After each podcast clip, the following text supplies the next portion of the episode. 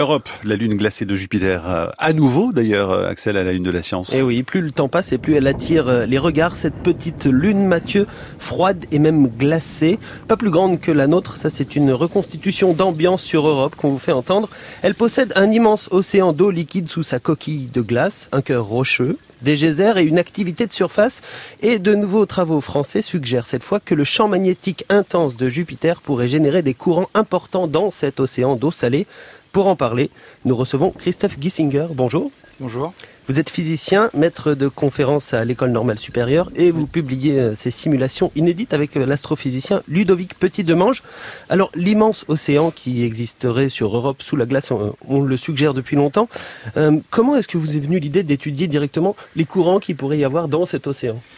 Alors en fait, moi, un petit peu par hasard, en fait, en tant que physicien, je, m'intéresse depuis quelques temps, euh, depuis quelques années, à un phénomène qui est a priori très différent, qui sont mhm. les pompes électromagnétiques sur Terre. C'est-à-dire, ah c'est des objets euh, industriels dans lesquels on a euh, un métal liquide qui est mis en mouvement avec un champ magnétique. On applique un champ magnétique qui se propage et le métal liquide qui est conducteur d'électricité va pouvoir être pompé de cette manière-là. Et en fait, au hasard d'un séminaire sur, sur, sur Europe, je me suis rendu compte que tous les ingrédients qui sont dans ces objets-là sont également euh, euh, trouvés sur Europe. Euh, donc du coup, on en a discuté avec Ludovic Petit-Demange et on a décidé de regarder les observations qui étaient disponibles pour Europe. Et donc, on a fait une modélisation de l'intérieur d'Europe et on s'est effectivement rendu compte que de la même manière, le champ magnétique de Jupiter va créer un mouvement sur l'océan d'Europe. Alors le champ magnétique justement, donc c'est ça qui crée ces courants. Celui de Jupiter, il est immense par rapport aux autres planètes du système solaire. Oui, il est très très grand et il s'étend surtout très loin. Donc, euh, donc il a une énorme influence sur ces lunes que sont Europe, Ganymède, Callisto. Et donc euh, ils peuvent. Euh, on sait depuis assez longtemps que c'est que ce champ très intense peut avoir un, un rôle, un effet sur le l'eau salée, mhm. puisque l'eau salée c'est un, un, fluide conducteur. Euh, et donc ce qu'on a montré, c'est qu'en plus d'avoir un effet, c'est-à-dire de créer, d'induire un champ, il peut également induire un, mouvement. Alors Europe fait à peu près la, taille de notre Lune et Jupiter fait des dizaines de fois la taille de la Terre. On est assez loin du Soleil donc il fait très froid. Comment l'eau à l'état liquide peut subsister sur cette minuscule Lune? Alors effectivement c'est la, la grande question. Donc euh, la surface est glacée. On suppose effectivement qu'il y a une couche liquide sous cette croûte de glace. Jusqu'à maintenant, l'hypothèse la plus vraisemblable, c'est que c'est les effets de marée qui, qui rendent l'eau liquide. C'est-à-dire que euh, à mesure que, un petit peu comme le système Terre-Lune d'ailleurs, il y a des effets de marée, donc l'orbite est excentrique, donc il y a une déformation périodique d'Europe mhm. à cause de cette force gravitationnelle. Et donc cette déformation périodique, elle va amener beaucoup d'énergie dans ce système, qui doit être normalement suffisant pour faire fondre une partie de la glace euh, de la surface. Donc, il faut imaginer un océan souterrain, en fait. Donc, c'est euh, exactement ça. D'ailleurs, euh, en fait, quand j'ai commencé à m'intéresser à ce problème, j'étais assez surpris de découvrir que la Terre, en fait, avec ses vastes océans de surface, c'est plutôt une exception. En fait, si on regarde les mondes océaniques dans le système solaire, c'est plutôt systématiquement des, des mmh. océans souterrains. Donc une surface glacée, par exemple, et dessous une, une partie liquide.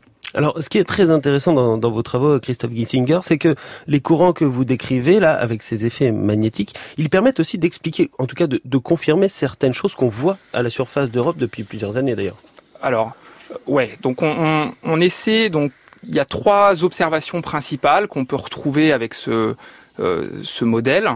Euh, la première, c'est la salinité de l'océan. Donc en fait, quand on fait notre modèle, on se rend compte que les résultats, le champ électrique induit sur, Europe, va beaucoup dépendre de la salinité de l'océan.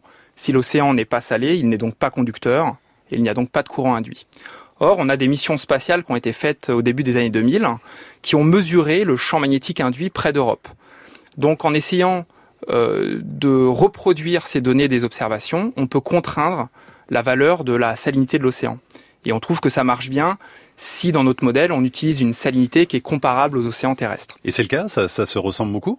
Et donc effectivement, on trouve que euh, pour reproduire assez bien les, observations, oui, c'est euh, c'est pas parfait évidemment, mais il y a mhm. une corrélation assez bonne et qui suggère que cet océan, il a à peu près la même salinité que sur Terre. Alors on le met toujours en avant au début, mais je voulais le garder pour la fin. Il y a quand même quelque chose concernant Europe qui intéresse beaucoup les gens sur Terre, c'est la possible trace, les possibles traces de vie. Est-ce que des courants, ceux que vous décrivez là, pourraient favoriser l'apparition, ou alors est-ce qu'on pourrait imaginer que de la vie euh, traverse à travers ces courants? Alors c'est une question compliquée. C'est une question donc. Euh, n'étant pas biologiste, je peux juste en parler d'assez loin. Ce que je peux dire, donc effectivement, Europe, c'est considéré comme un des meilleurs candidats pour mm. avoir la vie pour plein de raisons, parce que l'eau n'est donc l'eau est liquide déjà, elle est euh, une température pas trop basse, quelques degrés, peut-être 4 degrés, donc suffisant pour euh, pour créer de la vie. Elle est en contact avec de la roche silicate, donc tout ça c'est bien. Euh, nous, ce que nos travaux montrent, c'est que donc sous l'effet du champ magnétique de Jupiter, un peu comme un moteur asynchrone, c'est-à-dire on a un champ magnétique, qui est le champ magnétique de Jupiter qui tourne, et donc ça, ça va entraîner le, le méta, le, pardon, l'océan, l'eau salée, dans cette direction-là, un peu comme un moteur entraîne, le rotor d'un moteur est entraîné. Donc ce que ça veut dire, c'est que ce qu'on dit, ce qu'on prédit, c'est qu'il va y avoir un, un jet océanique très puissant qui est toujours dans la même direction. Ça ressemble un peu au Gulf Stream sur Terre. Mhm. Donc de ce point de vue-là, ça peut avoir un rôle pour la vie parce que simplement ça va aider à distribuer les nutriments et ce genre de choses dans, mhm. dans l'océan. Alors, il y a des missions qui sont prévues pour aller euh, visiter euh, ces mondes glacés. Est-ce qu'elles pourraient voir ou peut-être confirmer indirectement euh, vos simulations dans les années qui viennent? Alors, on, est, on attend beaucoup de ces, de ces, observations et de ces missions spatiales, effectivement. ces missions spatiales vont notamment essayer de mesurer plus précisément le champ induit. Ça, ça nous intéresse beaucoup pour notre effet. Elles vont également beaucoup s'intéresser aux, aux geysers, aux, aux, jets de vapeur d'eau qui s'échappent mmh. des régions polaires et qui sont quelque chose qui est un peu prédit aussi par notre par notre modèle et qu'on donc on. Dans quelle année les résultats euh, à peu près? Comment? Les résultats sont prévus pour quand? Ah, Dans longtemps, euh, la, mission spatiale est prévue pour 2020, 2025, et donc il faut quelques années pour y aller. Okay. Donc on aura les résultats dans longtemps. Bon, bah en tout cas, si vous croisez de la vie sur Europe, vous venez nous en parler, hein, Christophe Kissinger. vous êtes toujours le bienvenu. Merci beaucoup et Axel, à demain. À demain, Mathieu. Allez, en bref, dans le reste de l'actualité scientifique, mammouth et homme de Néandertal partagent des traits génétiques communs. L'université de Tel Aviv démontre que les deux espèces qui vivaient ensemble en Europe au Pléistocène ont en commun certains, certaines caractéristiques moléculaires d'une adaptation aux environnements froids. Trois gènes en particulier ont intéressé les chercheurs.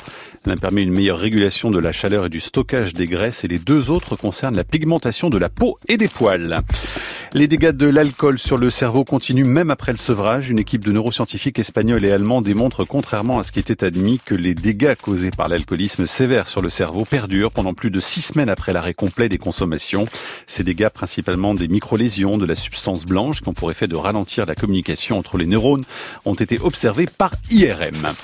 Et puis pour terminer, des dizaines de cochons d'Inde sacrifiés au dieu Inca, des fouilles sur le site de Tambo Viego sur la côte sud du Pérou actuel révèlent une nouvelle pratique de ce peuple précolombien. Il y a environ 400 ans, des chercheurs, il y a environ 400 ans, et des chercheurs de Berkeley, bon, plus récemment, ont découvert de nombreux cochons d'Inde ornés de boucles d'oreilles et de colliers, enroulés dans du coton et soigneusement enterrés, certainement vivants les pauvres.